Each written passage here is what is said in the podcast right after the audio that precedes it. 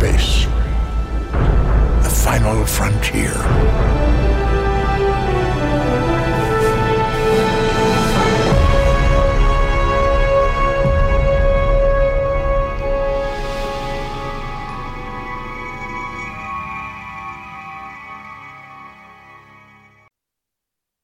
Et salut tout le monde, ici votre animateur Patrick. Aujourd'hui, je suis accompagné de euh, Sylvain, François, euh, François, Salut.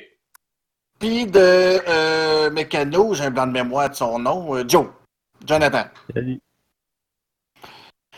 On va vous parler de Star Trek Discovery, l'épisode 13. Euh, malheureusement, Sylvain qui est avec nous autres, il n'est pas chanceux, lui il l'a pas vu, fait qu'il va entendre les spoilers. Euh, mais Slappy, toi tu l'as écouté, me semble, hein? Ouais. Euh, comment tu as trouvé l'épisode? Je l'ai bien aimé. Mais, euh, parce que j'ai j'ai hâte de voir de quoi ça va donner euh, euh, Philippa, pas dans la bonne dimension. Là. OK. Sinon, je l'ai bien Mais aimé. Ouais. Euh, T'as-tu des critiques à faire sur l'épisode? Euh, qu'est-ce que t'as des... qu'est-ce que t'as aimé, qu'est-ce que t'as pas aimé? Euh, Ben, en fait, la scène de bataille finale, je l'ai pas mal aimé. Quand l'orca se fait tuer, là. mhm. Euh, j'ai trouvé que Philippa, justement, faisait une, une coupe de passes d'arts martiaux assez pas pire. OK. Mettons qu'elle est plutôt flexible. Flexible, maison, me dire euh, sérieux, là. Ouf. Ouais, très flexible, la petite madame. Moi, personnellement, j'ai bien aimé l'épisode. Euh, de voir que, euh, euh, que Lorca, il essaie de convaincre Burnham de joindre son équipe, puis qu'on se rend compte encore plus que Lorca, c'est vraiment un salaud qui, essaie- qui a changé de dimension pour venir dans la nôtre pour voler la technologie, pour essayer de revenir chez eux, pour essayer de, de combattre Sa Filippo Giorgio Miroir. Ça, j'ai trouvé ça vraiment intéressant. Euh, puis après ça, les passes que ce qu'on a fait, qu'on a vu, que les batailles dans le vaisseau, euh, les combats, euh, puis que Philippa elle active des tourelles pour tirer sur les, sur les ennemis, sur ces, les, les traîtres, ça c'est intéressant aussi, c'était bien fait. Tu disais que Philippa, tu trouvais qu'elle était bonne en arts martiaux, mais c'est que cette actrice-là, le blanc de mémoire du nom que j'ai, elle, elle est considérée comme le Jackie Chan au féminin. Donc, euh, c'est une spécialiste en arts martiaux, en kung fu. Donc, euh, pour ça qu'elle est très flexible. C'est une spécialiste en arts martiaux. Euh, moi aussi, j'ai bien hâte de voir ce que ça va donner, de voir Philippa, euh, d'avoir transféré de, sa, de, la, dimension terrane miroir pour se ramasser dans la l'autre. J'ai hâte de voir ce que ça va donner. Ça va-tu va-tu joindre la fédération? Elle va-tu. ça S'il y a des questions qui, qui restent en surpan. En sur, en, euh, en suspens. Donc, euh, sur ce côté-là, je peux dire que j'ai bien aimé l'épisode. Euh, mais j'ai remarqué qu'à un certain moment donné, elle tournait un petit peu en rond. Il y avait un petit peu trop d'enfantillage à un quand ça se tiroyait pour savoir qui, qui, était pour avoir la plus grosse quéquette. Là, un moment donné, c'est comme what the fuck. Là. Euh, il y avait de certaines passes à un moment donné que j'ai trouvé comme qui, étaient un peu longues, euh, mais sur le reste, c'était vraiment, sur le plan, il était vraiment euh, excellent. L'épée, wow! J'aurais aimé ça, l'avoir cette épée-là. Elle était écœurante.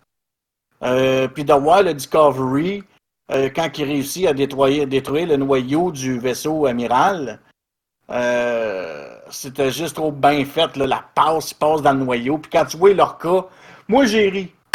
Ah, pour, faut, faut que je vous compte ça. Quand j'ai vu leur cas tomber dans le noyau, euh, ça m'a fait penser au vaisseau de l'Empire quand il criait. Tu sais, il criait là, ah, en tombant. Là. Ben, à un moment donné, j'ai eu l'impression d'entendre un vaisseau de l'Empire, euh, les, les petits petits vaisseaux chasseurs de l'Empire, je me souviens plus du nom là, dans Star Wars. Là. Ben, je. Fighter. Les, ouais, c'est ça. Je m'attends, je me, ça ressemblait à ce son-là. Là. C'était assez drôle, j'étais là. Coudon, ils ont pris un son de Star Wars. Mais si c'est le son que je pense, c'est un des sons les plus utilisés au cinéma puis à la télévision. non, mais c'est des le. Des vaisseaux, là. Tu sais, les. des vaisseaux de Star Wars, les vaisseaux noirs. Ils ont un genre de cri bizarre quand ils volent, là, les vaisseaux, là. OK. Ça ressemble. Hein? Le son que je te parlais, c'est quelqu'un qui tombe puis qu'on. Ah! Non, non, non, non, non, non, est c'est pas ce cri-là. Oui, oui, ça, ce cri-là, on l'entend régulièrement, celle-là, oui, dans tout. Non, moi, je te parle du son des vaisseaux noirs, là. Tu sais, les vaisseaux noirs, les fighters dans les Ah trois. les TIE trois- Fighters. les TIE Fighters, c'est ça, là. Bon, ben, quand ils volent, là, ben, leur cas, ils- on dirait qu'il y a le même cri quand ils tombent. J'ai trouvé ça vraiment drôle. euh, C'était vraiment space d'entendre ça. Euh, sinon, à part de ça, euh, l'émission était super bonne. Vraiment super, le, super. le nom de l'actrice, Pat, c'est Michelle Yon. Michel Yo. Yo, ouais. Pas Yann, mais Yo. Michel Yo. Hey Yo, ça va Yo? euh? J'allais dire la même chose. Mais, euh, là, je sais que je me suis fait spoiler, là, mais on- pas encore euh, des histoires avec l'univers miroir. Euh, oui, mais celui-là, il est excellent. Meilleur que toutes les autres. Jusqu'à date, euh, ben, dans les derniers podcasts, on en a parlé. Euh, c'est les meilleurs événements miroirs qu'on a vus que de tous les, les podcasts. là. C'est vraiment bien, bien fait. Ils ont vraiment le- l'accès là-dessus. Mais c'est- ça a commencé la série depuis le début et c'est ça. C'est Peut-être la raison pourquoi j'aime Voyager. Il n'y a pas de- d'épisode concernant le- l'événement de l'univers miroir. Parce que, je vais te spoiler, parce que je l'ai spoilé tantôt, là, le Lorca que tu vois dans les premiers épisodes de Star Trek Discovery, là, le Gabriel Lorca, là. C'est ça, Gabriel Lorca? Je Ouais, pense que ça. oui. Ouais, c'est ça. Ben, euh, Gabriel Lorca a tué le Gabriel Lorca de notre époque, de notre monde à nous autres. Fait que depuis, depuis la première épisode, ou la, non, le, le deuxième épisode de Discovery, tu réalises que ce Lorca-là, c'est un Terran. Qui, a su- qui a usurpé le, le, le, le commandement de, du Discovery. C'est pas le même, c'est un, un, c'est carrément un Terran qui s'est évadé. mais tu me corrigeras si je me trompe, mais dans Enterprise, il n'y en avait pas d'événement miroir. Non plus. Enter, Star Trek Enterprise. Oui. Oui. Deux épisodes. Dernière saison, euh, je pense que c'est les, les deux. Je pense que c'est euh, trois, quatre épisodes avant. Euh, Il y a deux épisodes. Euh, c'est mon avis, ça m'étonnerait qu'elle n'ait pas fait dans ce, cette Enterprise parce que, euh, comme cet événement miroir, ça supposé en avoir un reflet de ça. Je sais qu'il y a un reflet de ça, sauf que euh, les problèmes de téléportation sur comment changer d'un monde à l'autre, d'un univers à l'autre, n'étaient pas. C'est l'époque de Kirk qui a découvert ça. Oui, mais dans Enterprise, l'événement miroir que là, c'est pas le- l'Enterprise qui se ramasse dans le miroir. C'est deux épisodes consacrés juste au miroir. En réalité, c'est que euh, quand- dans l'Enterprise, qu'est-ce qui arrive, c'est qu'il y a un vaisseau qui s'appelle le Defiant, un vaisseau de classe Constitution de, l'é- de l'époque de Capitaine Kirk, euh, qui se ramasse à l'époque, qui, se- qui se ramasse dans une anomalie. Euh, tu sais, je sais pas si tu te rappelles dans un des épisodes de Oui, la oui, je m'en rappelle vaguement. le, le, le, le, Kirk qui est comme disparu dans un genre d'espace vert, là. Il réapparaît, il est vert, le, le, le, c'est le fameux Defiant, le vaisseau, il est comme vert, ben c'est ce vaisseau-là qui se ramasse, là, les Tauliens le capturent, les Terrans vont le chercher, capitaine Archer, euh, Archer réussit à prendre le, commandement, il tue son capitaine, puis blabla. Il tue son capitaine? Il ben non, mais il prend, il usurpe le, bridge, mais il redonne le pouvoir au capitaine mais en tout cas, c'est une longue, histoire. Mais ben oui, il y en a un dedans. Il, mais il était censé en avoir un dans Voyager aussi. Mais ça n'a pas été mis. Comme la, fameuse navette, si vous regardez en dessous de Voyager, là, c'est en dessous de ce couple, là, vous voyez une forme d'un vaisseau. Regardez Ah bien comme il faut. Ben, c'est Captain Yak. Mais ça, c'est- ouais, mais ça, vu qu'il l'avait fait dans un des films de Star Trek avec euh, Kirk, ils se sont dit, ben là, on ne refera pas la même affaire. Euh, on- ils, ont, ils ont décidé de laisser faire le capitaine Yak, de ne pas s'en servir, mais de sortir un, plutôt un. euh, comment s'appelle le vaisseau qu'ils ont, fabriqué, là? Euh, c'est pas le Delta Flyer. Delta Flyer, c'est ça. Fait qu'en réalité, ils ont laissé faire le capitaine Yak pour le Delta Flyer. Parce que vu que le, vu que le, chose a déjà été mis pour le pour un des films de Star Trek, de Star Trek, Nemesis avec Kirk, avec Kirk, avec Picard, fait qu'ils ont dit bon ben regarde, donc, vu que l'idée l'idée a déjà été là, ben on le fera pas avec euh, Voyager. Non, c'est c'est juste que je trouve ça bizarre dans le sens qu'en termes de timeline, que dans Enterprise, OK, oui, c'est c'est un accident, mais c'est pas documenté sur comment euh, peut-être changer le monde ou quoi que ce soit. Puis là, tu te retrouves dans Discovery où ce que là, je sais, j'ai pas vu l'épisode, je me fais spoiler, je pose des questions, mais il semble avoir la recette magique pour changer d'un univers à l'autre. Quand que plus tard, quand on est dans l'univers dans DS9, c'est reconnu que c'est Kirk et euh, Spock qui sont les premiers à avoir la, mis au point la recette pour changer d'un monde à l'autre. Ils ont mis la recette accidentellement, mais d'une certaine façon, ce qui arrive, c'est que le, euh, dans la série Enterprise, c'est qu'on c'est nous autres qui, qui voit les, on vit, on voit ce que les terrains vivent. Comment ils vivent. C'est pas dans le fond, c'est juste une anomalie qui a, envoyé le Defiant. Tandis que dans le euh, Star Trek Discovery, c'est le moteur sporique qui a le pouvoir de voyager, de- de- de voyager entre, les, entre, les, entre les mondes. Le moteur sporique n'a pas juste le pouvoir de faire des jumps d'un endroit à l'autre. Il peut aller, il peut faire des jumps entre les dimensions aussi. Parce que quand il a fait ses jumps, il a fait des jumps 140 que jumps que je te dirai pas dans quoi. Je te spoilerai pas pourquoi, mais il va faire 100 une 140 que- 143 jumps pour quelque chose. Puis ça, ça va ouvrir une porte, ça va donner une perspective de pouvoir aller voir d'autres mondes grâce à ça. Grâce aux 143 jumps qu'il va avoir fait. En un temps record, là. Écoute, ça me donne presque le goût de, de voir la fin de quand ils vont finir Discovery pour voir savoir pourquoi là, cette technologie-là n'est pas restée dans les vaisseaux de la Fédération. Moi aussi, moi aussi, je me demande pourquoi ils l'ont pas laissé. Parce que ça semble être euh, euh, quelque chose qui, qui est beaucoup plus avancé qu'un simple moteur warp à Puis la distorsion. transdistorsion. Parce qu'avec ça, ils disent qu'on peut se ramasser d'un point A. On, à un moment donné, ils disent qu'on peut. Si on est capable de voyager interdimensionnel, ça veut dire qu'on serait capable de se sauter dans des, dans des quadrants différents là, avec ça. Là.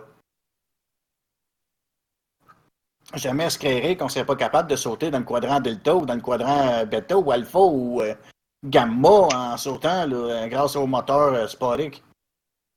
Non, il y a quelque chose qui va faire en sorte qu'ils l'utiliseront plus, mais je sais pas pourquoi. Ou peut-être juste justement que la technologie est trop dangereuse, puis que la technologie va avoir été abandonnée.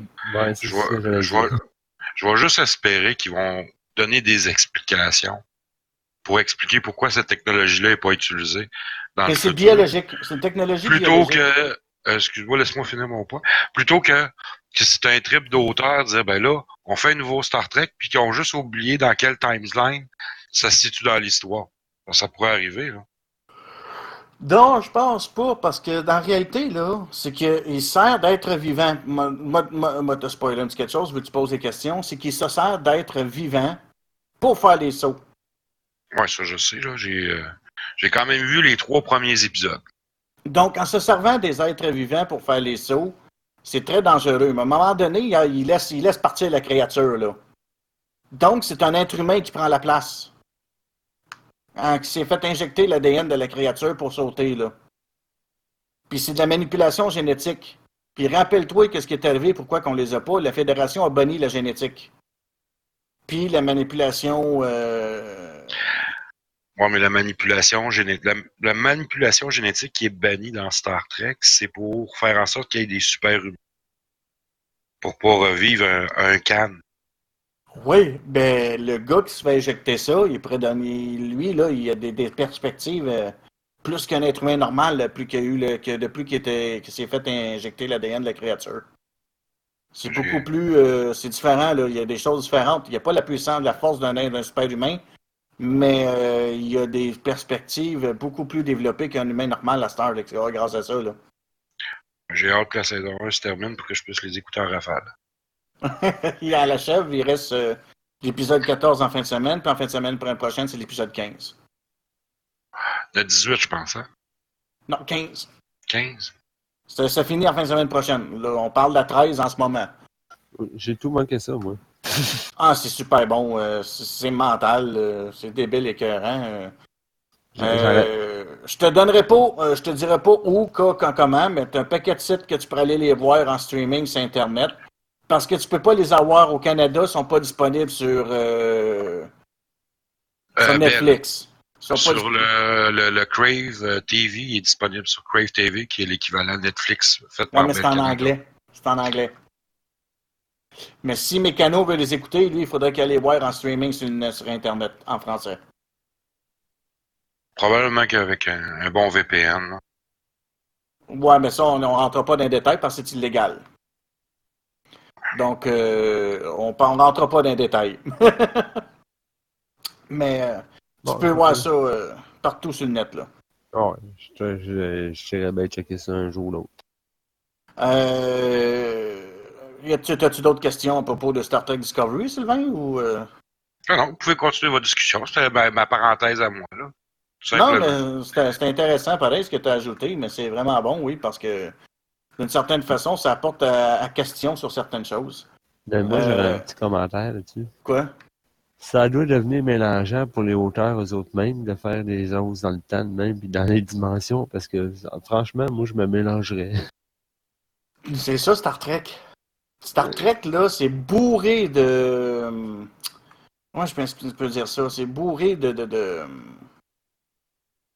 Ah, je dois expliquer. C'est comme par un exemple, OK? Dans Star Trek de la nouvelle génération, on voit un trill, OK? Mais le trill, il y a une phase. Il n'y a pas de petits points comme Jadzia Dax. Pas autant, euh, mettons, pas aussi bien défini. Il n'y a pas de point pantoute. C'est son front et son visage qui est modifié un peu. Puis euh, Dr. Crusher est tombé en, tombe en amour avec. Puis pourtant, les, les trills dans Star Trek, de, de- de- dans Star Trek euh, de Deep Space. Nine, ils ont vraiment la- les petits points partout, puis la, la- la. Ensuite, euh, fait qu'il y a beaucoup d'anomalies un peu, qu'il y a des erreurs qui ont été faites aussi, qui ont dit, puis les élégants, les, uniformes cardassiens. On voit à un moment donné dans Star Trek, les premiers cardassiens qu'on voit dans Star Trek, la nouvelle génération, ils ont des gros costumes bruns, lettres avec un genre de casque bizarre qui t'ont le descend le nez d'en face. Puis, euh, ils sont envoyés des. des, des euh, puis ça, c'est quasiment presque dans les débuts de la Fédération, euh, pas dans les débuts de la Fédération, presque dans les débuts d'où ce que les Cardassiens ont des problèmes avec le maquis puis des affaires comme ça. Ça veut dire qu'on tombe dans Star Trek proche qui, qui commence avec Star Trek Du Space Nine? Deep Space Nine. Puis dans Deep Space Nine, ils ont des gros uniformes noirs, là, tu sais. Fait qu'il y a eu beaucoup de manques qui a été fait. euh, qui, Mais avec ça, les, je pense euh, que je peux expliquer ça par euh, tout simplement le budget. Ouais, ça se peut. Sûrement Parce- parce que ça coûte cher en calvaire ces films-là. C'est ça. Ben, sans compter que les, les premières saisons là, euh, de, de Next Generation, euh, à un moment donné, ils ne croyaient plus là, que ça allait faire un- nécessairement un succès. Là, puis, euh, euh, sans compter qu'il y avait quand même euh, des coûts astronomiques Désolé, en termes d'acteurs. On recommence ce que tu disais, désolé, j'ai eu comme un appel. par accident, j'ai accroché un appel. Bon, c'est pas grave. C'est ça, c'est peut-être par rapport au coût euh, de production. Puis quand le Next Generation est arrivé, le budget n'était pas là au rendez-vous. Mais il y a des acteurs qui coûtaient extrêmement cher, pareil. Patrick Stewart était quand même déjà très connu comme acteur. euh, donc, il n'était pas donné non plus. Puis il y a euh, celle qui, qui faisait Beverly aussi, là, qui était pas de, qui, qui était quand même très connue là, dans les années 80. Là. Fait qu'ils sont Mhm. pas arrivés là. euh, les épisodes, là, c'est pas pour rien. Des fois, tu as l'impression que c'est du papier mâché comme un peu comme euh, les, les, les- les séries d'origine, surtout quand ils se téléportent de- sur une planète où ce que tu as, l'impression juste de voir deux arbres supposément dans, dans une forêt. Là. Faut, je pense qu'il faut le mettre sur le dos du plus du budget qu'il y avait à mettre sur le maquillage puis sur euh, les éléments extérieurs. Ben, c'est ça. Parce que euh, si on va avec Star Trek euh, Deep Space Nine, côté budget, ils ont eu beaucoup plus de budget avec Deep Space Nine que toutes les autres séries. Puis sans compter que, comme Deep Space Nine, puis même à la limite Voyager, les années par rapport aux effets spéciaux coûtaient moins cher à faire, des effets par ordinateur, que dans les années 80. Les années 80, tout devait être fait encore là, par euh, euh, quasiment le Photoshop, là, puis euh, on bouge manuellement un objet là, avec un fond vert. Tandis qu'à partir de Deep Space Nine, on commence la génération là, de l'animation par ordinateur. Donc, Ben, ça. des coûts de production beaucoup moins élevés. Là. Moi, je serais porté à dire peut-être avant, un petit peu avant des Space Nine. Ça fait longtemps que les animations électroniques par ordinateur fonctionnent. Oui, mais quand tu regardes euh, Next Generation, ma mémoire me dit c'est 87, 86 que ça a commencé.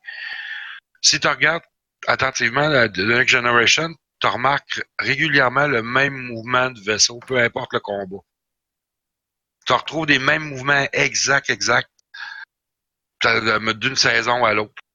Oui, parce que c'est juste un copier-coller des combats. Fait qu'il reprenait juste les, des mouvements. Tu sais, il, il, filmait une fois, puis il se disait ça, ce, ce plan-là, c'est bon, on peut s'en servir pour cet épisode. C'est ça. Tandis que si on va chercher avec euh, euh, avec Enterprise, euh, c'est carrément différent. Là. C'est vraiment, ils sont, sont tombés dans les écrans plats à tour de bras. Tu regardes la technologie à l'intérieur de la, la Star Trek Enterprise, tu as l'impression que c'est un vaisseau qui est supposé plus récent, mais en réalité, ça se passe avant Captain Kirk. Puis la technologie est vraiment pas pareille. Puis les mouvements, c'est vraiment, sont pas répétitifs. C'est vraiment beaucoup de mouvements aléatoires, là, souvent sur le, sur le vaisseau. Puis là, ben, plus que ça va, plus que ça s'en vient comme ça. Il y a beaucoup de copier-coller dans les anciennes séries, de, de plans puis tout ça. Ben, c'est essentiellement pour une question d'économie de budget, là. Ben, ils n'ont pas le choix. Oui, il y a ça. Puis euh, le fait de faire des copier-coller, tout dépendant comment est-ce qu'il est placé dans les films, peut donner l'aperçu de d'une autre, autre situation. Surtout qu'ils peuvent le copier-coller puis le faire, le faire en boucle à l'envers s'ils veulent. Ouais, maintenant, oui. Oh, ben à, à l'époque aussi, il, avait, il, était juste à comme euh, inverser, le, le, inverser la vision, le mettre devant un miroir, ils peuvent le faire ça aussi. Oh, oui. Ça demeure quand même le même plan. Tandis ouais. que quand tu prends, mettons, euh, DS9, surtout à partir de la saison 4 avec la guerre cardassienne, pas bien ben de plans qu'ils peuvent euh, réutiliser. Là. Surtout dans les grosses attaques massives où ce que tu vois 200 vaisseaux d'un bord puis de même c'est plus que 200 vaisseaux. Souvent, là, ils parlent de milliers de vaisseaux d'un bord puis de l'autre.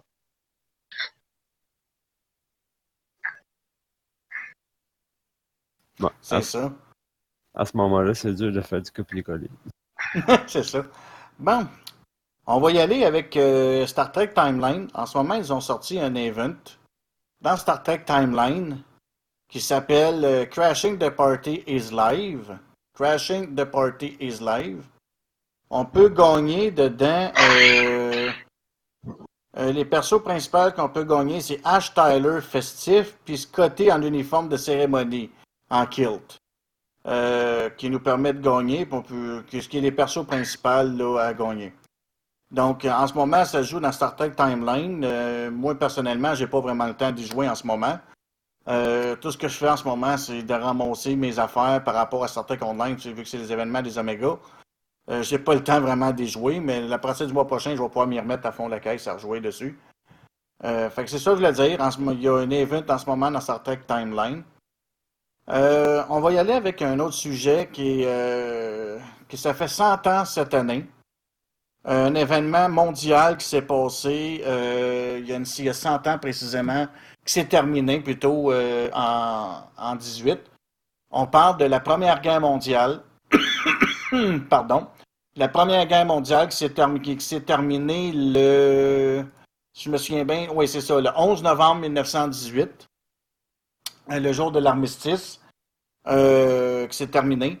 Euh, pour venir un petit peu à l'histoire de la Première Guerre mondiale, c'est euh, la, la Deuxième Guerre mondiale a commencé en 1914, euh, suite après l'assassinat de François Ferdinand, qui était l'archiduc euh, qui était, qui était euh, l'héritier du trône euh, austro-hongrois.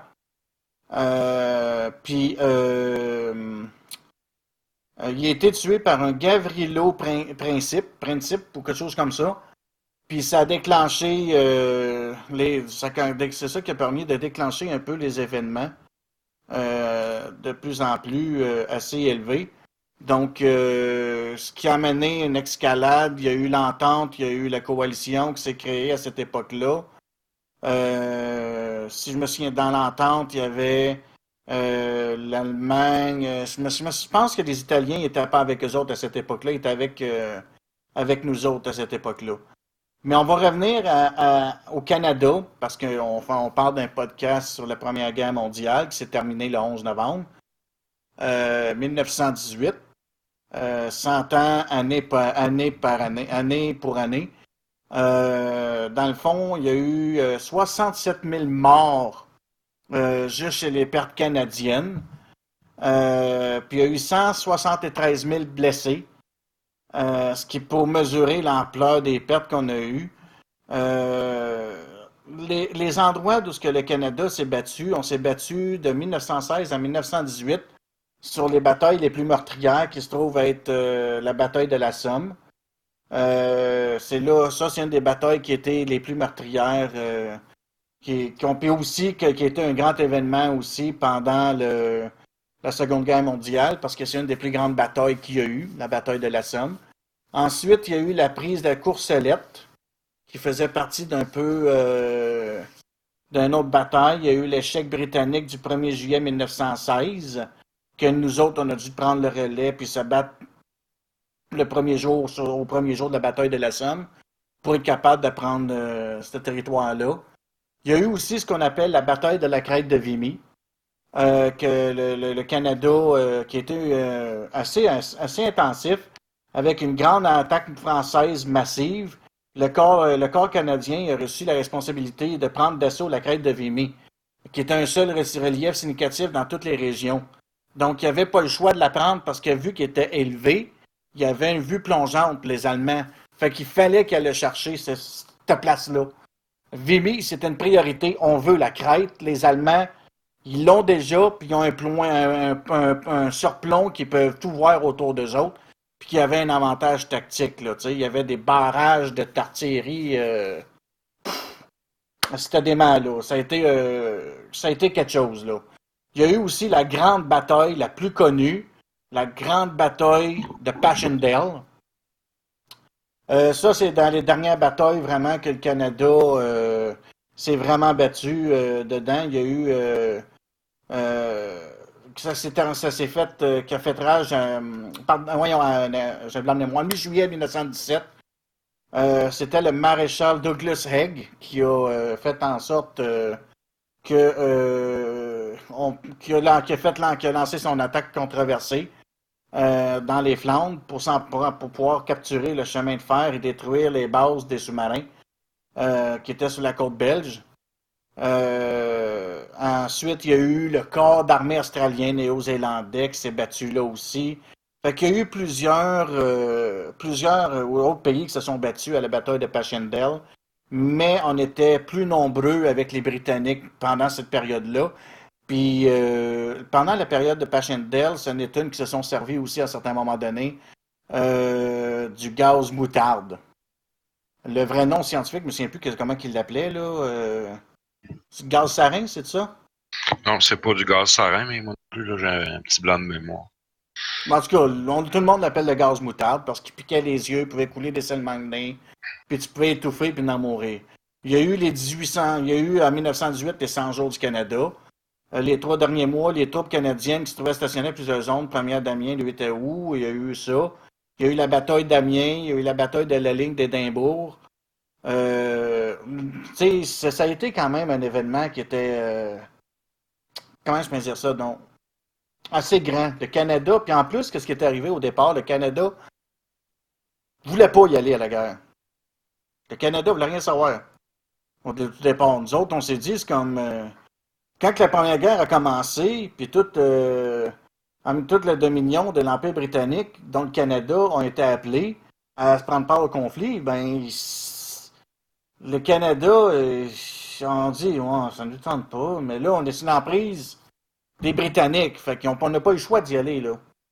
Puis euh, à cette époque-là, euh, tu viens battre. C'était pas tu t'enrôles, c'est sa tante, là. C'était comme ça que ça marchait, là.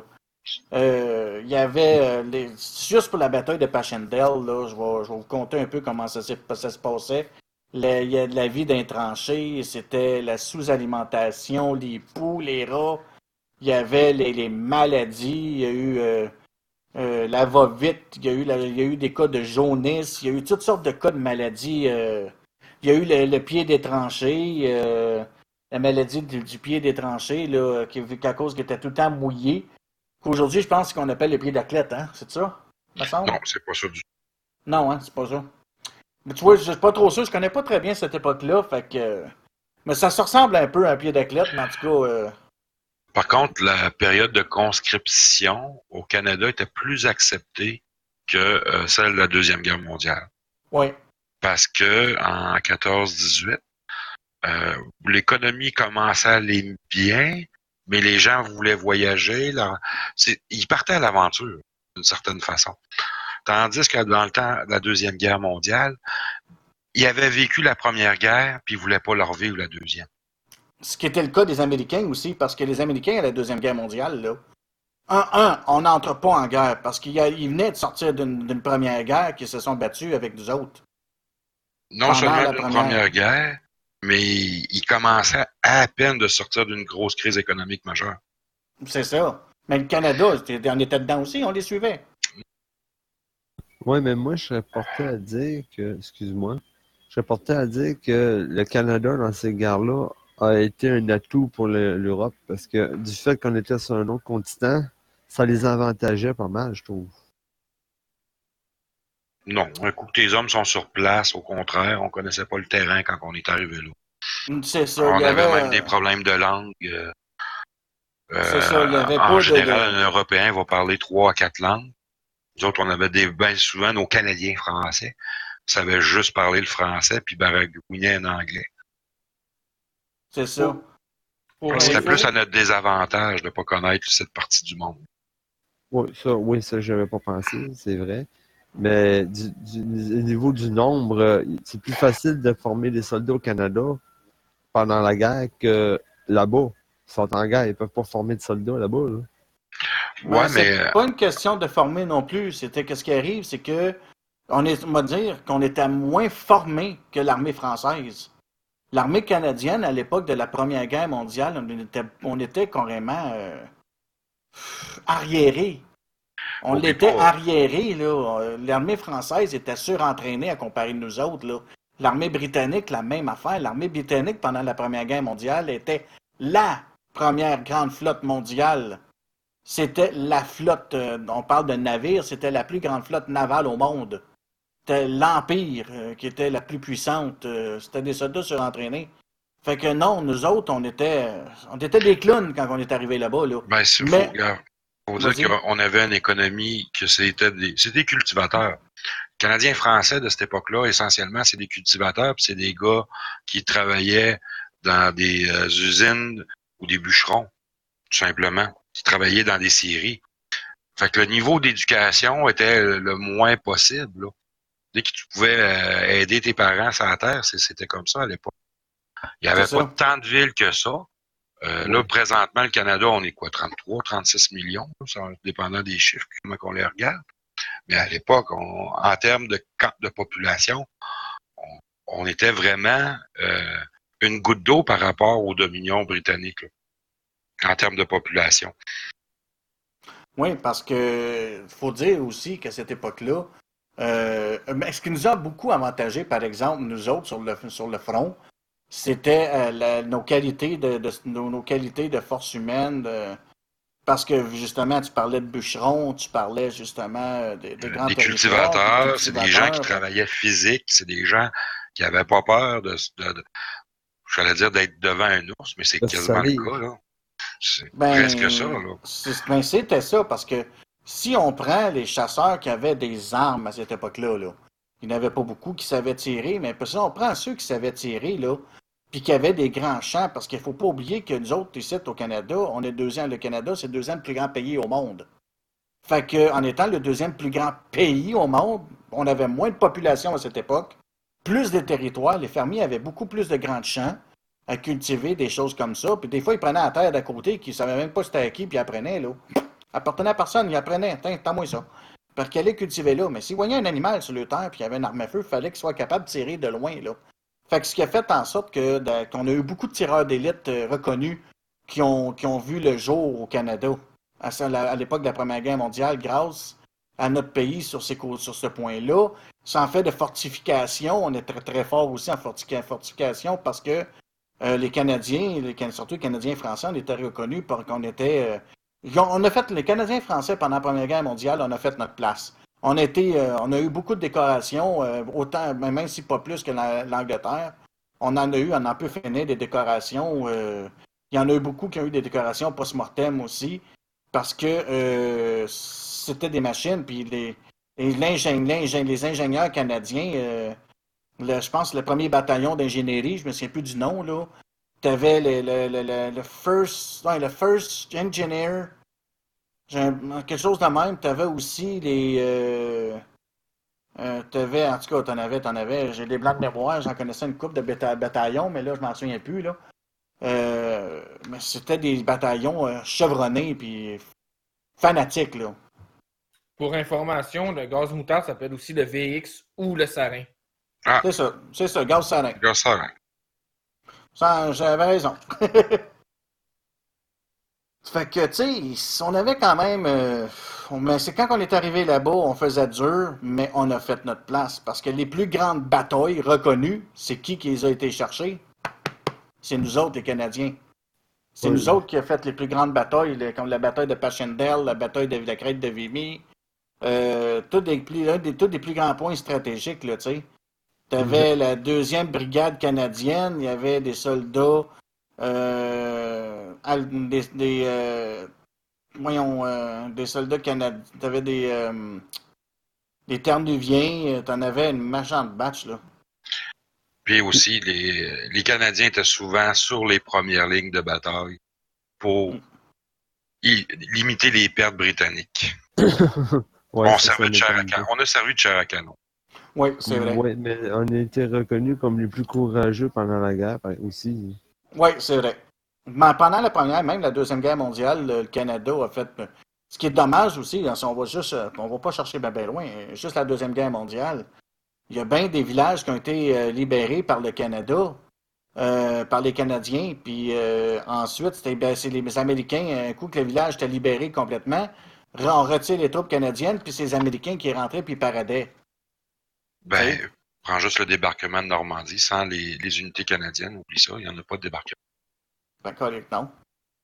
Fait que, tu sais, d'une certaine façon, euh, c- tu sais, euh, ça- les Américains ont toujours voulu prendre le plus gros bout du bâton dans. Ils ont même voulu, même pendant la Première Guerre mondiale, prendre le plus gros bout du bâton.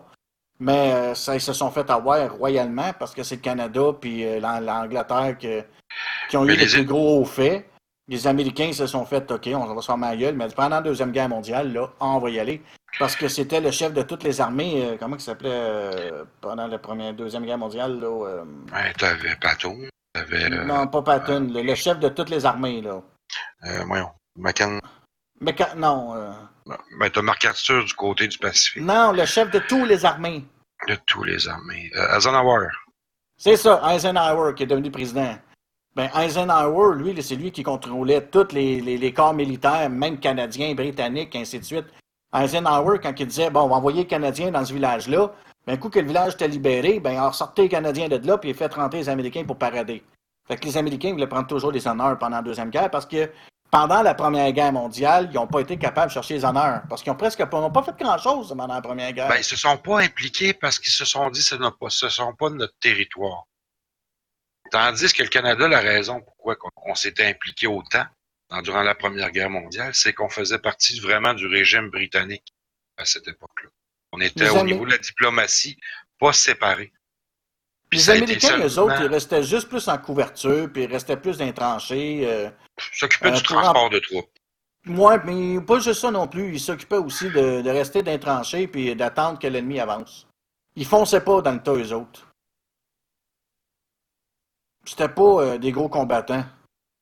Mais par exemple, je leur donne une chose, pendant la Deuxième Guerre mondiale, euh, ils ont mis le paquet, par exemple. Mais la seule raison pourquoi ils ont mis le paquet, c'est Pearl Harbor. Bon, ouais, sinon, ils auraient resté encore Sans Pearl. Harbor, ils auraient resté dans le même rôle qu'ils ont joué dans tout le temps de la Première Guerre mondiale. Ah ouais. On va vous sou- soutenir moralement, financièrement, matériellement, puis pas trop en hommes. Mais par contre, j'ai entendu dire qu'à Pearl Harbor, il a fait un miracle avec les bateaux qu'il avait fait sauter. hein. Ils en ont renfloué un méchant paquet avant de les envoyer au Oui, oui, oui. Ils ont récupéré les canons de l'Arizona pour les mettre sur un autre navire, euh, et ainsi de suite, là. Puis ils ont été chanceux, euh, l'Enterprise n'était pas acquis. C'est ça. Bon, toi, Sylvain, tu voulais nous parler de... Eh ben, est-ce que la guerre, la Première Guerre mondiale, le changement technologique versus le changement de faire la guerre? Parce qu'avant la Première Guerre mondiale, on était encore à l'époque de la cavalerie, des épées, puis des, des mousquets quasiment. Oui, quasiment, Puis oui. ça, c'est, ça a duré pendant 3 400 400 ans. Avant ça, c'était juste des épées. On a commencé à avoir des percées technologiques assez intéressantes, dont l'utilisation du moteur. Ce qui a permis justement l'amélioration, la vitesse sur laquelle la marchandise allait au front, le transport de troupes. Ça a permis l'avancée d'une première version de tank. Euh, chose qu'on a vu à la Deuxième Guerre mondiale, c'est d'apparaître les versions euh, beaucoup plus poussées de ce qui a commencé à pousser en fin de la Première Guerre mondiale. Mais un tank, ça n'existait pas de voir une espèce de véhicule blindé qui pouvait tirer, puis qui pouvait se déplacer, puis en même temps faire du transport de troupes. Ça n'existait pas. Au niveau aviation, on- l'utilisation du début de l'aviation euh, au niveau militaire a changé aussi la façon comment que les guerres sont faites à partir de ce moment-là. Maintenant, quand on part une guerre sans aviation, c'est une guerre qui est perdue. Mais sans la, la Première Guerre mondiale, on se serait pas nécessairement servi de l'aviation. À peine ça commençait à faire du, même pas du transport. Ben, il faisait À pas de transport à ce- cette époque-là. À cette hein. époque-là, c'était des, c'était juste des défis de, de se promener en avion. Ça servait même pas pour le courrier ou pour le- les, les gens quand ils voulaient voyager d'un continent à l'autre, c'était le bateau, c'était pas l'avion. Puis c'était pas une question de coût là. Les gens avaient pas confiance à, à l'appareil qui va tout simplement. Sauf qu'avec les, l'avia- la, ça a permis d'accélérer le, de- le développement puis la recherche dans ce domaine-là. Puis ce qui nous amène à, à ce que maintenant, aujourd'hui, ben, on transporte les gens par avion Ben, plutôt si- que par mer.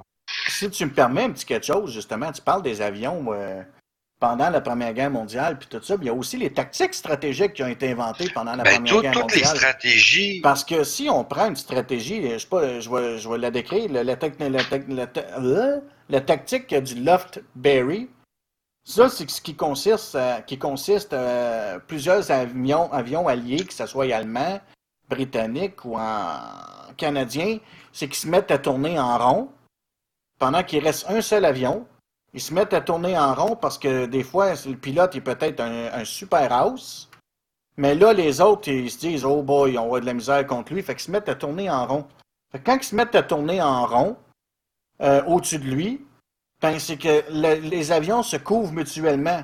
Mais à chaque fois que l'ennemi va se mettre, à chaque fois que, un exemple, euh, si les Allemands se mettaient à faire un Loveberry tourné en rond, puis tu avais un avion euh, britannique qui voulait monter pendant la Première Guerre mondiale pour s'échapper, ou ben donc se mettre dans, le- dans le derrière d'un autre avion, ben s'il allait dans le derrière d'un autre, ben l'autre qui couvrait le derrière de l'autre tirait sur l'avion britannique.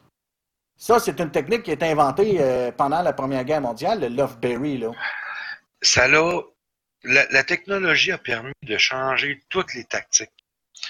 Euh, moi, ce qui m'avait surpris en lisant la, biographie de Patton, c'est que quand lui a suivi sa formation militaire euh, aux États-Unis, c'était comme cavalier. C'était un cavalier avec une épée, puis un, mousquet, puis c'est pourtant un des plus grands généraux euh, tacticiens au niveau des tanks. Il a su voir le potentiel de ces appareils-là, qui, durant le temps de la Première Guerre mondiale, la plupart du temps, tombaient en panne tout seuls. Mais ils ont su voir le potentiel, puis l'améliorer, puis l'amener à un niveau supérieur. Qui aujourd'hui, ben, guerre, on, l'a encore vu en Irak, ça se déplace en tank, ça se déplace en formation. Euh, ça a vraiment révolutionné la façon puis les stratégies de faire la guerre. Puis ça va encore changer avec le- l'avènement de, la technologie, elle avance tellement vite avec la- l'avènement des drones. Ça aussi, ça va changer les tactiques puis diminuer peut-être les pertes humaines. Mais tout ça pour dire que s'il n'y aurait pas eu de guerre mondiale, ces avancées-là, technologiques-là, auraient peut-être eu lieu, mais pas aussi rapidement. C'est ça. Puis, Oui, parce que les chars d'assaut ont été inventés pendant la Première Guerre mondiale. C'était le Mark V, je pense, le premier char d'assaut. Le Mark V, ou Mark, je me souviens plus. Je Celui avec les grosses gauches nez, les deux canons chaque côté, puis un canon en avant, là.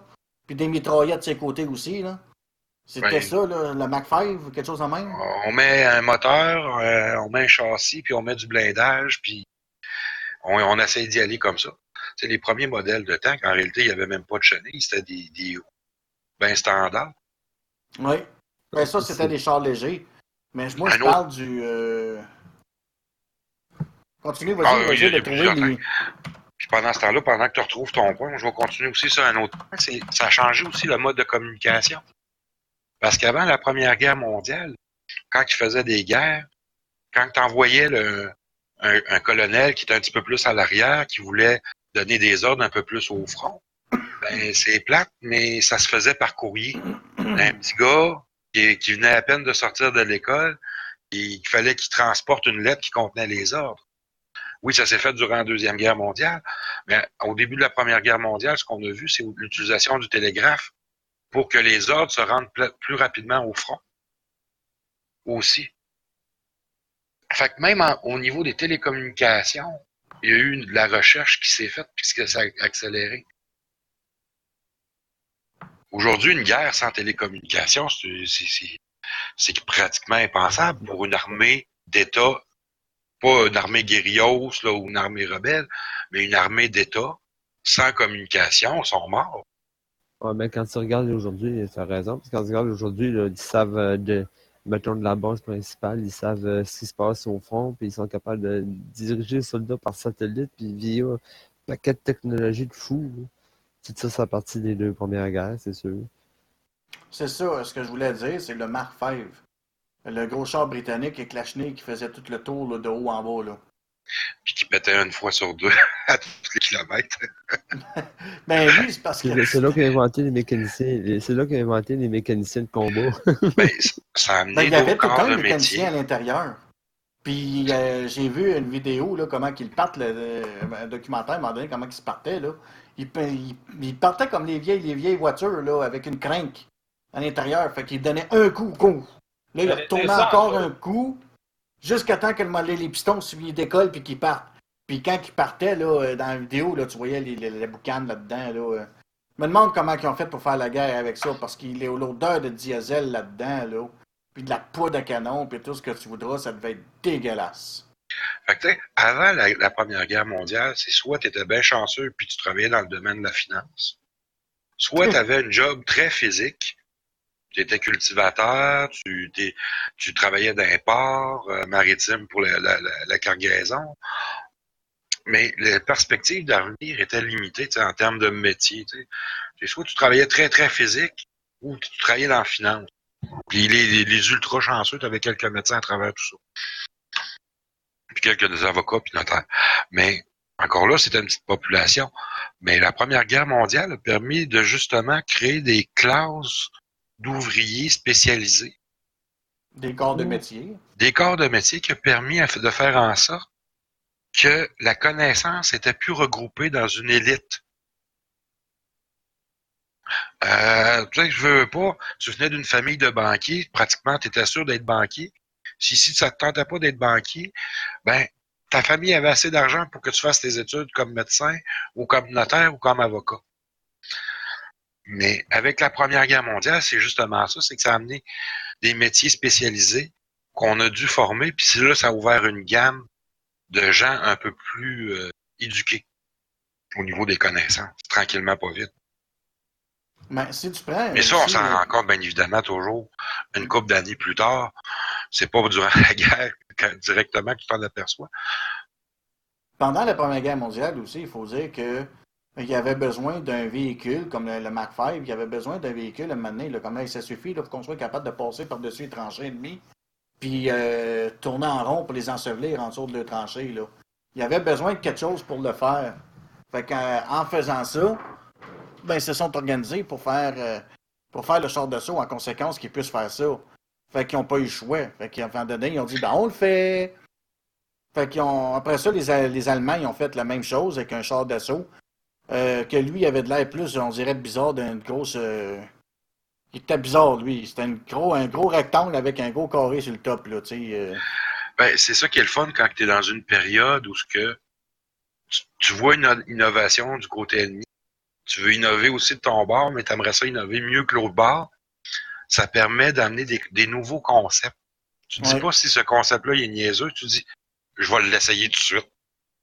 Fait que c'est ça. Ça permet vraiment l'explosion au niveau des, des connaissances puis de l'expérimentation. Ben, il n'y avait euh, pas le choix. Fallait être innovateur, fallait être inventeur, fallait être créatif. Les ponts, les premiers ponts, là, les ingénieurs qui créaient des ponts, là, euh, ça s'est fait pendant la Première Guerre mondiale. Il n'y avait pas le choix de créer des ponts à certains endroits là, pour empêcher de caler les genres de sauts. Oui, mais par contre, euh, dans la stratégie allemande, durant le temps de la Première Guerre mondiale, c'était pas la- une stratégie de faire sauter des ponts. Ils les gardaient. Des deux côtés, c'était comme de commun accord de quasiment garder les ponts intacts. Ce qui n'était pas le cas du temps de la Deuxième Guerre mondiale, Non, non, non. où ce qu'on faisait sauter Guerre- un paquet de Il y avait de la noblesse aussi pendant la Première Guerre mondiale, parce qu'à un moment donné, je me souviens d'avoir vu un documentaire aussi sur euh, les ailes de la guerre, puis euh, il parlait de la Première Guerre mondiale, puis euh, il y a un gars qui parlait de son témoignage. Puis euh, c'était un Britannique qui s'était fait tirer dessus, puis il avait été blessé par une balle. Puis euh, son arme, en plus, avait été complètement enrayée. Elle était complètement enrayée parce qu'elle a été frappée par les balles. Fait que là, il était capable de tirer, depuis capable de rien faire. Le soldat allemand, il est arrivé à côté de lui. Il s'est placé à sa hauteur. Le gars, il s'est dit, je suis fait. Et il s'est en allé en arrière de lui. Il s'est tourné la tête. Il a fait, il a le soldat allemand, il s'est en allé en arrière de lui. Là, le Britannique s'est retourné la tête. Il a vu le soldat allemand continuer, revenir à sa gauche. Pour moi, le soldat, le soldat allemand, il voulait faire sûr et certain que quand il a vu que le Britannique était blessé, qu'il saignait, puis que son arme était enrayée, il a, il a balancé des ailes, puis il l'a laissé aller. Il est parti. Il y avait aussi de la noblesse dans la guerre à cette époque-là.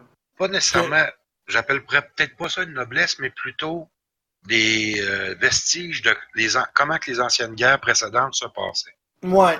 Les guerres d'un champ de bataille en rangée, comme les Britanniques avaient l'habitude de faire, ou même dans l'Europe, je veux dire, c'était comme ça. On, c'est tout juste si on s'appelait pas pour dire aujourd'hui on se rejoint ces plaines d'Abraham à trois heures, c'est ton armée contre la tienne. Ce qui c'était pas le cas non, dans le temps de la Deuxième Guerre mondiale, mais c'était presque ça. Un coup que les tranchées, désolé, un coup que les tranchées étaient faites d'un camp ennemi à un autre sur un champ de bataille, il pouvait être quelques jours ou que même des fois quelques semaines sans vraiment l'ennemi savait qu'est-ce qui est en face de lui mais il, attendait comme un signal pour dire ok ben aujourd'hui ça nous tente on va aller se tirer dessus après Mais ça ben, eu on va aller se soigner Il y a eu le Noël de 1914 ou 1915 aussi, qui était un gros événement. Ben oui je veux dire Ce euh, Noël-là, à un moment donné, euh, il, ex- il existe un film. euh, Ben, c'est un film français, je me souviens plus du nom. Euh, Ça s'appelle, je pense, c'est euh, Mon No- euh, Noël quelque chose, en tout cas. ben, je, je sais Puis, lequel euh, euh, attends, je vais terminer cette bout-là. Puis justement, ils ont euh, fêté Noël. euh, les- les- les- il y a eu ce qu'on appelle les, les deux camps. Les deux camps voulaient plus se tirer dessus, là. Fait qu'ils ont, ils ont carrément été. Ils se sont, se sont en allés dans le milieu du champ de bataille. Les Britanniques, les Français, puis les Allemands, ils ont commencé à jouer au soccer ensemble, à échanger des cigarettes, là, du chocolat, s'échanger des petits cadeaux euh, entre eux autres. Ils ont fêté Noël euh, entre eux autres comme ça. Puis quand Noël a été passé, puis euh, pendant les jours de la semaine suivante, ça a pris du temps avant que les soldats euh, ouvrent le feu envers le camp ennemi. Ils se sont fraternisés, ils se sont fait presque des amis de l'autre côté. Puis là, Ben, c'est a- un soldat euh, côté britannique, un général britannique qui a fait Hey là, non, non, non, non, ça passe pas pour moi, là. Il est arrivé, il a tiré un coup de feu dans les airs que les Allemands se sont mis à tirer. Il a juste tiré dans les airs pour provoquer l'ennemi pour que les hostilités reprennent. ben parce que c'était d'une certaine façon une guerre qui était plus politique que, que basée sur la haine, comme la Deuxième Guerre mondiale. La, guerre de, la Deuxième Guerre mondiale, ça a été une, une guerre de race, guerre de haine. Euh, ils ont fait des atrocités pour avancer ou pour faire peur à une population locale. Ce qui n'était pas le cas de- des guerres précédentes, là, où ce que même les Britanniques, je veux dire, quand ils ont, euh, il y a eu la, guerre, pas la guerre civile, mais euh, la guerre d'indépendance, même les Britanniques, quand ils étaient aux États-Unis, je veux dire, il y avait leur guerre sur leur champ de bataille. Puis quand ils faisaient, ils pouvaient reconquérir une ville, il laissait les, les Britanniques saufs, là. Euh, les- la population locale qui commençait pas à les violer ou à les torturer parce qu'ils se disaient tout simplement que ça, ce sont de futurs citoyens. C'est ça. Ce qui- Ce qui n'est pas le cas de euh, l'Empire que Hitler voulait mettre en place. Lui, il voulait euh, l'Allemagne à la grandeur de l'Europe et non pas euh, une Europe unifiée sous l'Allemagne. Tu sais, c'est différent comme concept. Euh, il y a aussi- pas la trêve de Noël, par hasard? La quoi? La trêve de Noël? Oui, le c'est film, ça. moi, ça, je pense pas que ce soit ça. là. Moi, je l'ai ici, le film français, puis euh, c'est vraiment, je l'ai bien aimé. C'était avec Danny Bound, puis euh, c'était vraiment un très bon film. Euh, moi, je suggère de voir ce film-là. Puis il y a un autre fait aussi que le monde ne connaisse pas, aussi, euh, pendant la fin de la guerre, euh, ce qu'on appelle les épaves de Kwajalein. euh, euh, quand, que les- quand, que- quand que la guerre est terminée, puis que toute la flotte allemande a été capturée, euh, les Allemands sont restés à Kwajalein pendant un certain temps. Fait que euh, ils savaient pas quoi faire. Ils vont-tu ils vont-tu garder nos navires, nous emprisonner à vie ou tatata tatata. Fait que les Allemands ont tous coulé leur propre navire. Ils ont sabordé leur navire. Euh, pour ça que ça s'appelle les épaves de Kwajalein. Les Britanniques ont capturé les navires allemands après la guerre. Quelque chose est sûr, c'est qu'aujourd'hui, il n'y aurait pas de Noël en fraternité avec l'ennemi. Non, parce que souvent les guerres sont basées sur Le euh, pouvoir. pas nécessairement sur la politique, mais sur la haine, soit sur la race, soit sur la religion, euh, qui fait que ton ennemi, c'est quasiment euh, un- quelqu'un, euh, un Un dévot de Satan, là. C'est ça. Un, un parasite. Euh, J'ose pas, j'espère ne pas voir de mon vivant, mais j'en doute, le- une troisième guerre mondiale. Euh, je On pense s'en que va peut-être vers ça. on s'en va vers ça, mais je pense que ça ferait peut-être pas de tort que ça va rappeler peut-être à certains gens euh, qui ont oublié comment que c'était la deuxième. C'est ça. Puis, euh, Euh, tu sais, S'il arrivait une, une troisième, qu'il n'y aurait plus pas grand monde qui survivrait après. Hmm, ça, ça reste serait plus une guerre de boutons. Ça serait plus une guerre de boutons. Ça serait a une un guerre autre- de boutons, mais encore là, la population euh, locale, dépendant de qui la part, euh, pourrait avoir des dommages beaucoup plus, euh, plus, plus graves, mettons, pour la population civile que militaire. là. Ben, aujourd'hui, ça serait des guerres sales. Euh, S'il y a une troisième guerre mondiale qui se déclencherait, ça serait une guerre sale. Ouais, Tout simplement. Puis il y aurait beaucoup de bombes sales aussi qui seraient, dé- qui seraient déclenchées. C'est une guerre où tu ne vois même pas ton ennemi. Tu sais, C'est vraiment. euh, C'est à peu près ça aujourd'hui. Puis il y a une affaire aussi qu'il faut dire, euh, si on regarde quand on va chercher le 11 novembre euh, 1918, euh, ça a été le jour de l'armistice euh, de la Première Guerre mondiale. Mais aujourd'hui, le 11 novembre, ne sert plus qu'à fêter la Première Guerre, à fêter les, les vétérans de la Première Guerre. Aujourd'hui, le 11 novembre est considéré comme une fête aussi pour tous les guerres, euh, les vétérans qui se sont battus dans toutes les guerres à grandeur du monde. Euh, même chez les ennemis, euh, ils fêtent la fête le 11 novembre pour fêter le vétéran. Même l'Allemagne la fête, puis pourtant, l'Allemagne, c'est eux autres qui sont en cause des deux plus grandes guerres mondiales, à deux reprises, mais eux autres tout fêtent le 11 novembre, parce que c'est le, jour où il y a eu le premier armistice mondial qui a été, qui a été créé. Fait que là, on- ils ont décidé de prendre cette date-là historique aussi pour la Deuxième Guerre mondiale. Même si la Deuxième Guerre mondiale n'a pas fini le 11 novembre, ben, ils se sont dit, ben, on va garder cette journée-là pour en faire une journée historique mondialement. Mais ça peut être un autre sujet pour dire comment l'être humain a tendance à oublier le passé. Il faut pas l'oublier. Bien des gens vont dire, bon, ça fait 100 ans, là, c'est en arrière, on oublie ça. Ou la Deuxième Guerre mondiale, ça fait une quatre-vingtaine d'années. ça peut être tout simplement un autre podcast sur ça parce que on pourrait décoller pendant des heures et des heures sur ce sujet-là. Ah oui, oui, ça c'est un fait. Là. Euh, Mm. On aurait pour euh, ad vitam aeternam. J'ai un, j'ai un- j'ai un- un petit dernier sujet à suggérer. Euh, on a fait un peu le tour. Euh, je voudrais avoir vos opinions sur ce qui s'est passé à Maniwaki. Oh my god. Trouvez-vous que euh, le jeune méritait d'avoir sa balle ou pas?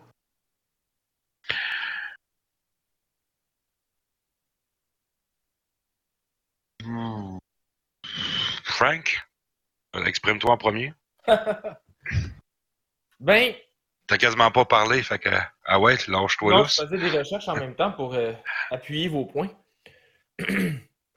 ben, moi, personnellement, si tu sais, comme ils disent, il a attaqué le gardien. Fait que le gardien, il s'est juste défendu, tu sais. Oui. Oui, il l'a mérité, mais tu sais, comme il était 6, peut-être qu'il aurait pu faire autre chose, mais c'est juste sûr que le coin était pas grand, là. Mais le problème, c'est que les cinq autres, euh, je pense pas que c'était des, gardi- des gardiens qui étaient formés. Ils étaient juste, oui, on, tu sais, c'est comme s'ils étaient engagés là, sans formation ou très, très, très minimum pour ce genre de situation.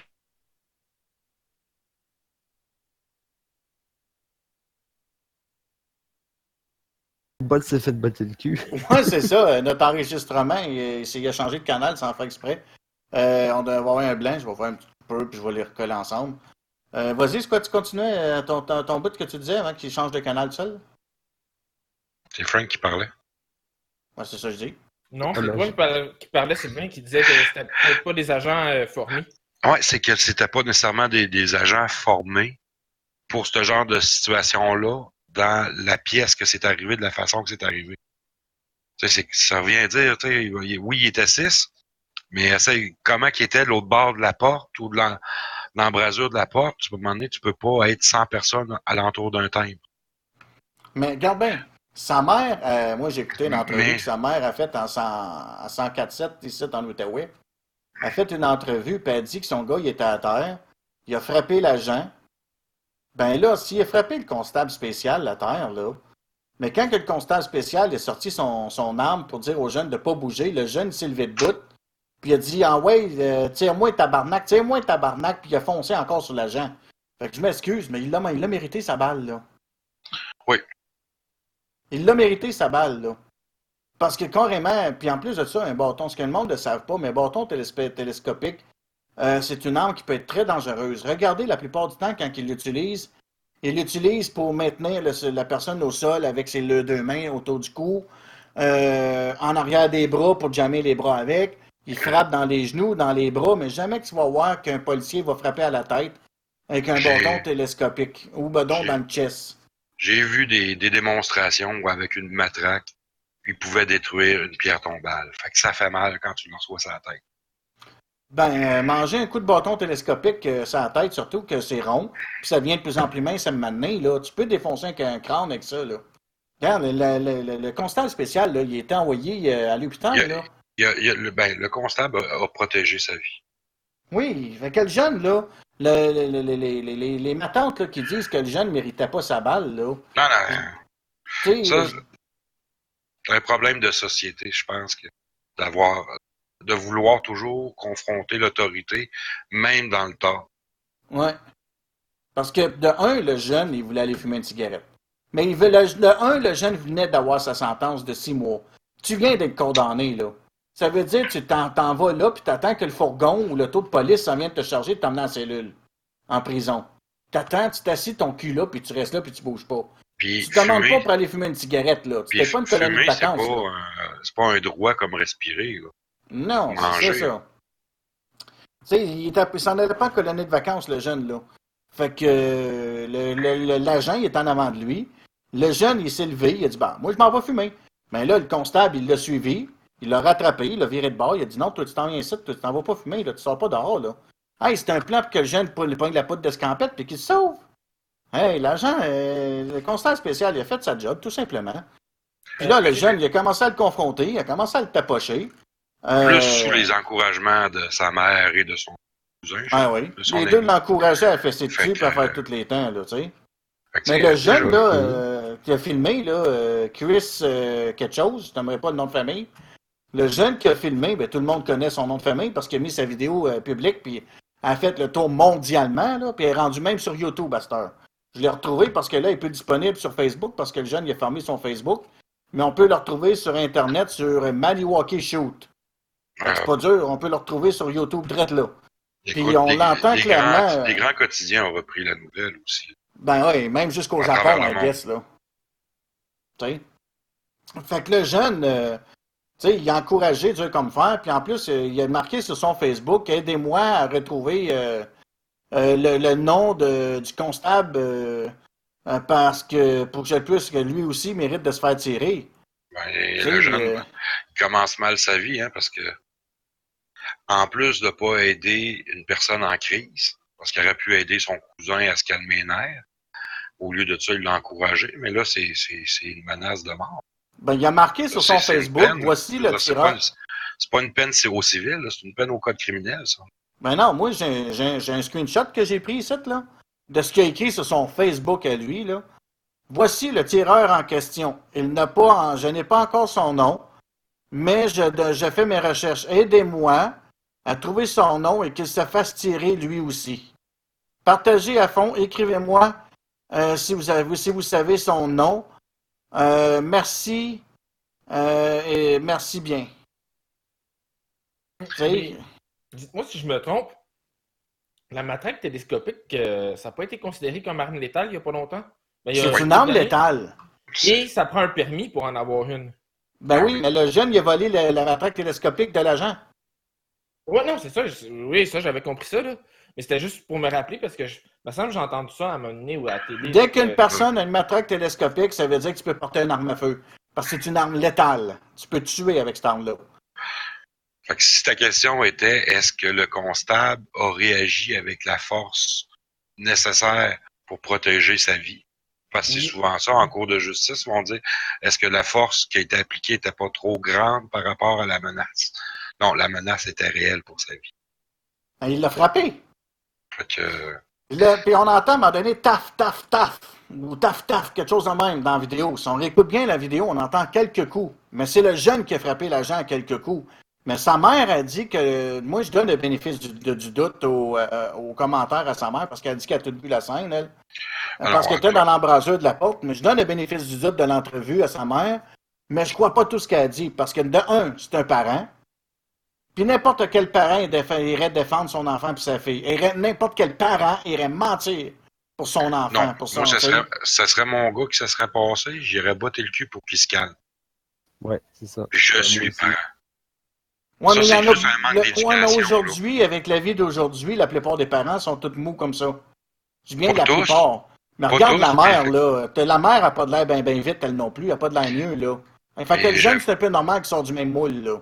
Mais j'avoue que quand j'allais aux réunions de parents, puis que quand que le jeune c'est un trouble fait dans les dans la classe, puis que le parent au lieu de, de dire ok je vais corriger la situation à la maison, puis je vais faire en sorte qu'il se comporte mieux à l'école, euh, faisant en sorte d'engueuler les professeurs, effectivement, ça donne ce genre de de situation là ou de parents euh, d'un enfant roi irresponsable, puis c'est plate, mais c'est- c'est de famille, là. C'est une question d'éducation familiale. là.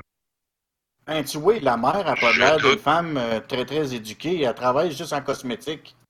Ouais, Dans, un- dans une pharmacie. euh, puis tu oui, euh, j'ai Ça, vu ça son Facebook. Non, mais j'ai vu son Facebook, j'ai lu ce qu'elle écrivait sur son Facebook, des choses comme ça. Puis ça n'a pas l'air d'une femme avec une grosse éducation, elle non plus. Puis ça a l'air d'une femme qui qui a pas l'air de- d'avoir d'autorité sur son gars. Là. Il a de l'air à faire, l'air à le laisser faire ce qu'il veut. Là. Mais ça, le, le métier fait pas l'éducation, puis fait pas non plus les connaissances ou l'érudit. Ça, il y a des, euh, je pense qu'il y a des grands euh, chercheurs de l'UCAM euh, à Montréal là, qui devraient pas se fier sur la valeur de leur diplôme quand ils n'ont aucune euh, jugeote Non, entre c'est les pas deux ça que je oreilles. dis. Non, c'est pas. ben, ok, je, reformule ce que je dis. Non, non, mais c'est parce La- que Je me suis mal expliqué, je suis désolé, je me suis mal expliqué. C'est parce que moi, ce que j'ai vu sur son Facebook, j'ai vu beaucoup de. J'ai descendu dans les pages au fil des mois, puis je la regardais ses commentaires, je lisais ce qu'elle disait. Puis souvent, c'était l'attitude d'un adolescent, ce qu'elle dit, la mère. Fait que si la mère, elle a, si la mère a une attitude d'adolescente, l'enfant, il sera pas mieux, là. Non, c'est sûr, mais c'est euh, c'est euh, malheureusement c'est un problème de génération, c'est un problème de société actuellement en 2018 par rapport à la course au like, à la façon qu'on apparaît dans les médias, dans les médias sociaux. On se déresponsabilise des gestes, on fait en sorte qu'on fait on fait des choses pour être et comme pour montrer qu'on existe. Puis ça c'est pour n'importe quoi là. Puis il faut toujours apprendre aujourd'hui à faire attention. À être à la place de la mère. Le gars aurait mangé mon coup de pied au cul, puis c'est Ouais. moi qui aurais mis mon gars à terre. Ouais, J'aurais pas juste regardé le constable. J'aurais dit, gars, le constable, je m'en viens t'aider. Puis je, je l'aurais aidé à le faire là. Ouais, la mère là-dessus, je suis d'accord. Puis son ami, son ami, au lieu de filmer, là, comme, un abruti, là, excuse-moi, là, de dire ça, ça, là. pour dire, hey, je vais mettre ça sur YouTube, tu vas voir, là, tu euh, ils pourront pas te- t'empêcher d'aller fumer. On si- va aller chercher des likes. tu sais, ben si, s'il aurait fait en sorte d'aller aider le constable, puis sa mère, les deux, ils auraient été aidés, là, ça aurait peut-être réglé des problèmes, là. Mais, il y a une autre affaire aussi, les autres agents de sécurité, même s'ils sont pas formés pour intervenir là-dedans, OK, je trouve que le jeune, oui, méritait sa balle. Parce que le, le- constable spécial craignait pour sa vie, je suis d'accord avec ça. Bon. Mais, deuxièmement, les autres agents qui restent plantés là, même s'ils sont pas formés, là, hey, ils, tenaient, ils tenaient le jeune par la tête, là, puis euh, hauteur du corps, là. Les autres, il y en aurait pu en avoir un agent qui aurait pu se pencher, ramasser les jambes, puis tirer les jambes pour le coucher à terre en plein ventre, là. Ben, quand t'es par- surtout comme euh, le palais de justice, je veux dire, c'est pas comme le palais de justice de Montréal un Québec. Excuse-moi, j'ai, euh, ma voix commence à, à descendre pas mal. Là, j'ai parlé pas mal dans la dernière heure. Le- ce que je disais, c'est que le palais de justice de Maniwaki, c'est pas comme le palais de justice de Montréal ou de, de Québec où tu énormément d'agents très formés, très qualifiés pour le poste. C'est des petits palais de justice de campagne. Excusez-moi l'expression, là, mais c'est le cas de le dire. Où ce que t'as euh, t'as des ils ont mis ça parce qu'à l'époque, il y avait des palais de justice dans beaucoup de villages ou de petites villes qui avaient en haut de 10 000 habitants. Ben, Maniwaki, c'est un petit village. Il y a, il y a- c'est pas une ville, vraiment. là. Non, mais dès que tu avais 10 000 habitants et plus, il y avait une cour de justice municipale ou une cour de justice qui pouvait représenter euh, l'État. Euh, je pense peut-être que ce serait bon par rapport au ministère de la Justice de peut-être de revoir comment ces palais-là sont faits. C'est déjà fait? Dans le sens que d'aujourd'hui, là, euh, le gouvernement, euh, à partir d'aujourd'hui, le gouvernement a décrété que tous les palais de justice doivent avoir minimum deux agents spéciaux. en tout temps, En Mais- tout temps. mais peut-être qu'il faudrait penser, peut-être même enfermer quelques-unes, puis que de mettre dans des endroits plus sécurisés, puis utiliser la vidéoconférence, ça éviterait des problèmes pour les transports de, de, de prisonniers lors de- d'audience aussi. Ouais, mais tu sais, Euh, Maniwaki, c'est quand même à deux heures. Euh, Mais moi, c'est deux heures de chez nous. C'est 1h45 minutes à peu près de, ma- de Gatineau, environ. Là. Fait que c'était quand même une bonne ride là, à monter à Maniwaki. Là. C'est loin, c'est pas en porte à côté. Fait qu'ils n'ont pas le choix d'avoir un palais de justice là-bas. Là. Mais Ouais, là, mais euh, Il il était deux- de ce que j'avais compris, c'est qu'il était déjà à garde à vue avant, le policier avant de passer en, en jugement. ouais, mais il était en garde de vue. Il était toujours en Donc, garde de vue. Si tu étais dans un poste de police équipé d'une salle de vidéoconférence, t'évites cette situation-là. Ouais, mais Maniwaki, je pense pas que je voyais ça. Là. Regarde, le poste de police de Maniwaki, là, c'était Ben, limite- hôtel de ville tout petit. Là. Au, au- au pire, tu fermes le, le- Ben, ce que je veux dire, c'est qu'au niveau du poste de police, il y, aurait une, une salle de vidéoconférence. Ouais, je pense Puis pas qu'il y ait le- ça. Maniwaki, transport- ait de la haute vitesse. Je Ah, pense pas que la technologie s'y avancé ça à Maniwaki, là. Ben là, je pense que c'est le temps d'in- d'investir dans ces infrastructures-là. Euh, Si on se réfère aux, aux États-Unis, euh, Pat, on, li- on essaye de limiter le plus possible le transport d'un endroit à un autre d'un prisonnier. Ben, tu vois, Tout se Maniwaki, fait là, par, beaucoup de choses se fait par vidéoconférence. tu vois, le poste de police de Maniwaki, là, ils ont réussi à avoir, euh, un, ils ont réussi à avoir un deuxième étage, je pense l'année passée ou l'année d'avant, ou cette année peut-être, en tout cas, je sais plus trop, là, pour avoir, il y avait, il y avait juste un étage, puis c'était les sous-sols de l'ancien hôtel de ville que la police avait, la, poli- la police de Maniwaki. Là, c'est rendu que Mais- la- la- le rez-de-chaussée, là. Mais Fait tu que vois, ils si, n'ont rien là-bas, là. ouais, mais si le jeune serait resté justement au poste de police, c'est pas des agents de sécurité non formés qui auraient été, il aurait été entouré de policiers. Le jugement aurait été fait par vidéoconférence. Ça m'étonnerait le- qu'il y ait le autant de de police là-bas. Ouais, Hein? Je pense pas qu'il doit y avoir autant de, po- de police disponible là-bas. Bon, peu importe, euh, Pat, c'est la Il y en aurait que- toujours eu plus que deux. Là. Ouais, ça, je suis d'accord, là, sur ce côté-là. Les policiers, même si c'est euh, un petit poste de- d'un village, ils sont quand même formés à Nicolette. Ouais, ben oui, comme les, comme les, comme les agents Comme n'importe quel corps policier. Puis souvent, les agents de sécurité, là, euh, comme ceux qui veulent mettre en place le ministère de la Justice, ben, ils sortent de Nicolas, c'est juste qu'ils ils sont. leur manque un petit quelque chose pour être policiers. Ils ont suivi toute la formation d'être policiers. Ben, c'est des constables spéciaux, puis euh, ils sont entraînés à Nicolet. Tandis que si tu prends. Regarde, moi, quand j'ai resté à Montréal, là, euh, avant que je rencontre euh, ma blonde, là, il y a 14 ans, là, ben, il y a 15 ans, j'ai voulu aller suivre un cours en formation Garda. Mais avec la formation Garda que j'ai, là, euh, que juste le cours, là, le petit bout que j'ai, parce que je n'ai pas fini mon cours, ben, je me suis fait dire, euh, wow, minute, euh, tu peux pas intervenir dans des situations comme ça, tu n'as pas le droit. Même, tu n'as pas le droit. Parce que tu n'es pas formé. Pour, toi, tu es juste là pour dire, bon, ben, je surveille la porte, là, puis c'est tout. Tu sens comme parure. C'est ça, les agents de sécurité, Garda. Garde, à un moment donné, il m'a t'en compté une bonne. Quand je me suis cassé le bras, là, puis que je me suis ramassé à l'hôpital, puis j'ai pété ma coche, là, à l'hôpital, l'agent de sécurité, c'est un petit garda, là, gros comme un pou. Tu sais, moi, je suis ceinture noire en arts martiaux, là. Tu sais, ceinture noire, là. OK, je suis rendu peut-être une grosse baleine, mais je suis encore capable de me battre, là. Tu sais, je suis rendu à 300 livres, là, peut-être, là, mais, euh, mais je, je me lève peut-être plus la tête, les, les pieds comme avant, mais euh, je suis capable de te ramener un coup en plein ventre pareil, là, puis euh, mon, poing, ça gueule, là. Puis il m'a dit, l'agent de sécurité, là, il s'est levé, pour moi, il s'est levé. Il je me suis carrément levé de sa chaise quand j'ai, parce que j'ai pété mon poing euh, carrément sur le bouton rouge pour prendre un deuxième numéro, puis j'étais allé engueuler l'infirmière. Tabarnak, là, tu vas-tu me passer, saint ciboire du calice, là, tu sais? Euh, je pensais que, parce qu'à suite, une opération post- post-opératoire, tu peux faire, as des risques de phlébite. Ça peut être dangereux, une phlébite.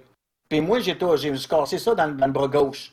Fait que là, moi, là, c'était à hauteur du coude. Fait que le spécialiste, le chirurgien, là, à Hall, il m'a dit euh, si tu as du sang qui commence à. Ben, pas du sang, mais tu vois que ça commence à être bleu dans ton bras, va-t'en tout de suite à l'hôpital parce que ça peut être une phlébite. Il faut que tu vas passer en priorité. Ah, c'est un cas d'urgence prioritaire, une phlébite. là. C'est un caillot de sang qui peut aller au cerveau, à tête, au, euh, au cœur. j'ai la tête basse au cœur. Mais tu sais, peut aller au cerveau puis au cœur. dans le bras gauche, en plus, c'est tout collé ces deux. là. Tu as une des plus grosses artères principales qui est là. Ben, ils m'ont fait attendre jusqu'à 8 heures le matin. Fait que la coche, là, quand je l'ai sauté, là, le petit gardien, quand il s'est levé de bout, là, je me suis juste tourné de bord, je me suis mis en position de combat, je m'en calisse de mon bras. Viens me chercher, mon sacrement. Hein, tu sais, ah, il s'est rassé aussi vite. Il s'est rassé aussi vite, puis il a juste pris le téléphone, puis il m'a fait signe. Avec son téléphone, garde, niaise pas, je peux appeler. C'est tout ce qu'il peut faire, un garda. Il sert à rien, là. C'est la même chose quand ma blonde elle a accouché à l'hôpital de Saint-Eustache, quand elle avait accouché. À l'hôpital de Saint-Eustache, si je m'assinais avec les infirmières, mettez-la dans le bain, vous allez voir, ça va ouvrir, esti, elle souffre le martyr. Ah non, non, elle peut retourner, elle peut retourner à la maison, elle n'est pas prête d'accoucher, elle en a encore pour une couple de jours. Moi, je disais, mettez-la dans le bain tourbillon, je vous garantis que ça va ouvrir. Non, ils m'astinaient, les infirmières. Bon, oui, elle me dit, là, elle me dit, euh, hey monsieur, ça fait 20 ans que je fais job-là, ou 25 ans, je sais pas trop qu'est-ce qu'elle avait dit. J'ai l'expérience là-dedans, là, euh, monsieur, je sais de quoi je parle, là. Fait que là, moi, quand elle est sortie, moi, j'ai sorti, moi, avec. Puis je suis allé au bureau des infirmières, j'ai collissé mon poing sur le bureau des infirmières, là, puis j'ai dit, là, là, t'as collé dans le bain de tourbillon, là, parce que j'étais curé, là. Je retourne pas à la maison tant que tu le fais pas. Elle dit, là, monsieur, calmez-vous, euh, sinon on fait monter la sécurité. Puis moi, je l'ai vu à la sécurité quand je suis rentré à Saint-Eustache. Je sais bu- je savais où était le bureau, c'était tous des gardas. Ils sont même pas entraînés pour se battre. J'ai dit, amène-les tes gardas, j'ai fait tout passer par la fenêtre. J'ai dit, là, tu pognes ma blonde, puis t'as calisse dans le bain tourbillon, c'est clair? Ben, elle l'a fait, mais Chris, elle a couché dans la même minute. L'infirmière, elle restait bête, là. Elle me regardait, puis elle savait plus quoi dire quand elle s'est rendue compte que, oups, est ouverte. Hein, c'est ça. Les agents de sécurité Garda, là, sont limités. Ils peuvent pas agir. Le monde chiale, ils sont 6, sont 5. Ouais, oui, pis ça. Il avait pas le droit d'agir. Il avait pas le droit d'intervenir. Mais bref, quand tu es dans un lieu public comme ça, puisque c'est une cour de justice, un poste de police, tu suis les règles qu'on te dit. C'est pas une colonie de vacances. C'est ça. Je veux dire, s'il dit prends l'ascenseur, puis tu tiens le, le côté droit du corridor, souvent c'est parce qu'il y a une raison à ça, puis tu le tiens le corridor. Ben. C'est comme en prison. Marche sur la ligne bleue, reste sur la ligne. Tu vas-tu dévier de la ligne? Non. Tu risques de manger un coup de matraque en assis pour te retasser sur ta ligne, toi, par exemple. Moi, il va falloir que je pense à vous laisser parce que ma voix. Ben, moi, il n'y a pas de problème. On va arrêter le podcast là. Fait que je voudrais, je voulais remercier euh, François, Mécano, euh, pour leur petite participation. Sylvain, euh, toi, ben, un gros merci. Tu celui qui a participé le plus. Euh, les autres, ils avaient l'air de dormir un peu. Non, je vous agace, les gars. J'arrivais pas à placer un mot. Ouais. Ah, désolé. ah, il parle tout aussi, je me suis fait couper souvent. J'en ferai plus de podcast avant un bout. Comme ça, les prochains, t'auras la chance. On Ben, va de toute façon- en boucle. Ouais, c'est ça. On va, on va prendre des coupeurs de mots, puis on va faire des nouveaux podcasts avec ça. Fait que, un gros merci à tout le monde euh, pour ce podcast-là. Puis, euh, on se revoit la semaine prochaine. À mercredi, tout le monde. Salut! Bye.